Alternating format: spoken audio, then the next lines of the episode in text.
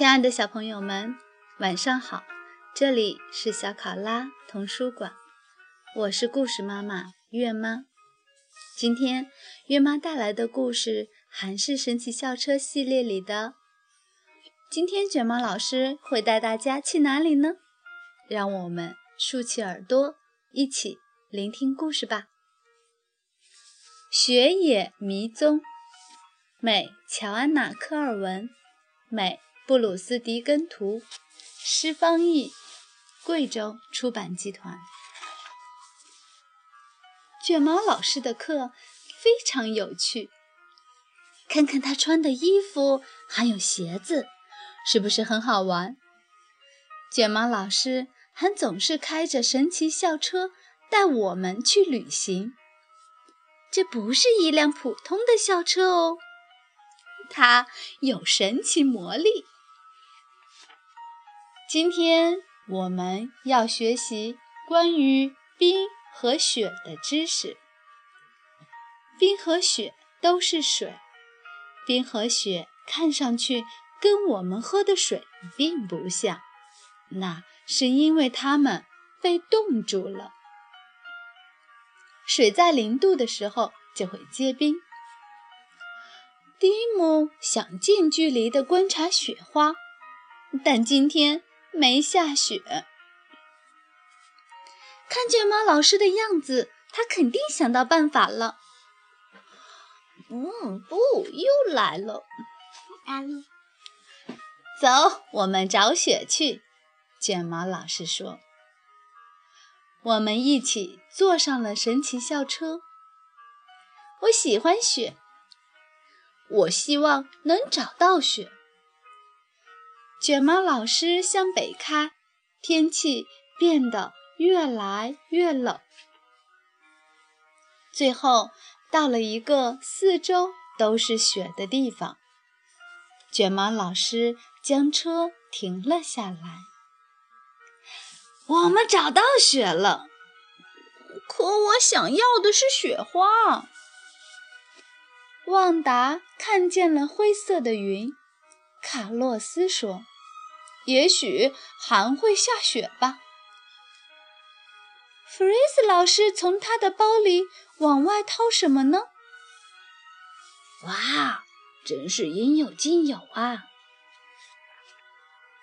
卷毛老师给了我们每人一个神奇的纸风车，我们飞啊飞啊，不停地向上飞。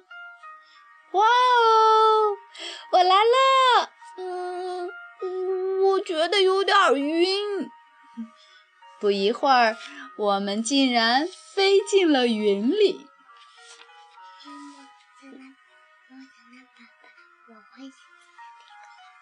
我们变得越来越小，四周都是小小的水滴。看看我们多小啊！看看我们身上多湿啊！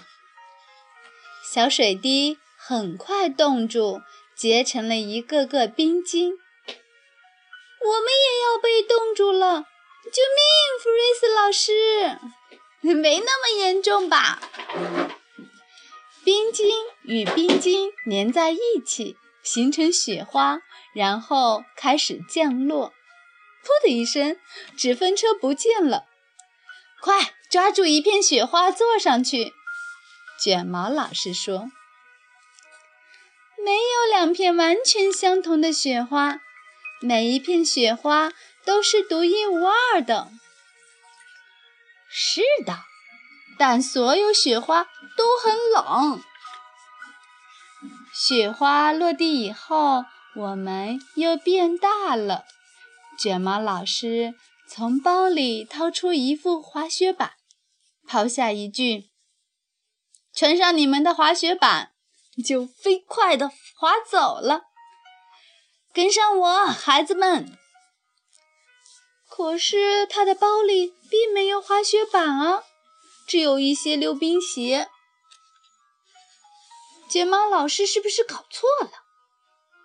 这可不像他的做事风格。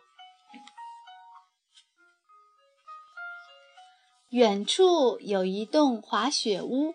也许卷毛老师已经滑到那儿等我们了。我们来到一个结冰的湖前，滑雪屋在湖的对岸。看来我们得滑冰穿过湖面了。未经大人许可，小孩不能滑冰。可以滑冰，经我检验，此冰场很安全。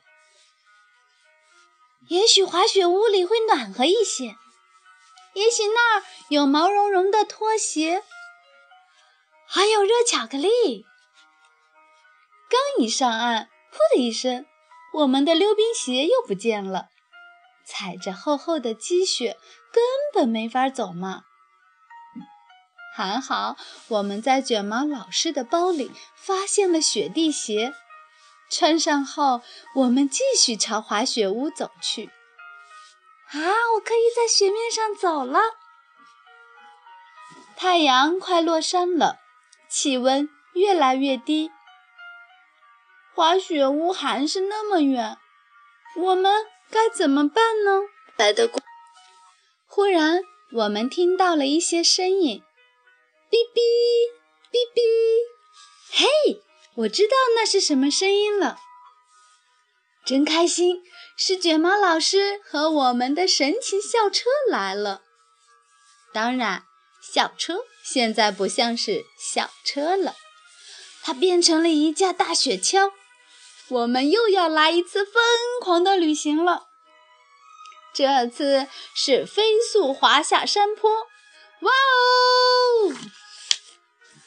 等我们来到大路上，校车又恢复了原来的模样。卡洛斯看了看卷毛老师的包，有毛茸茸的拖鞋，还有热巧克力。谢谢你，弗瑞斯老师。不，等等，我们忘了一件事。蒂姆说：“我们还没有好好观察雪花呢。”我看见灰色的云了，也许马上就要下雪了。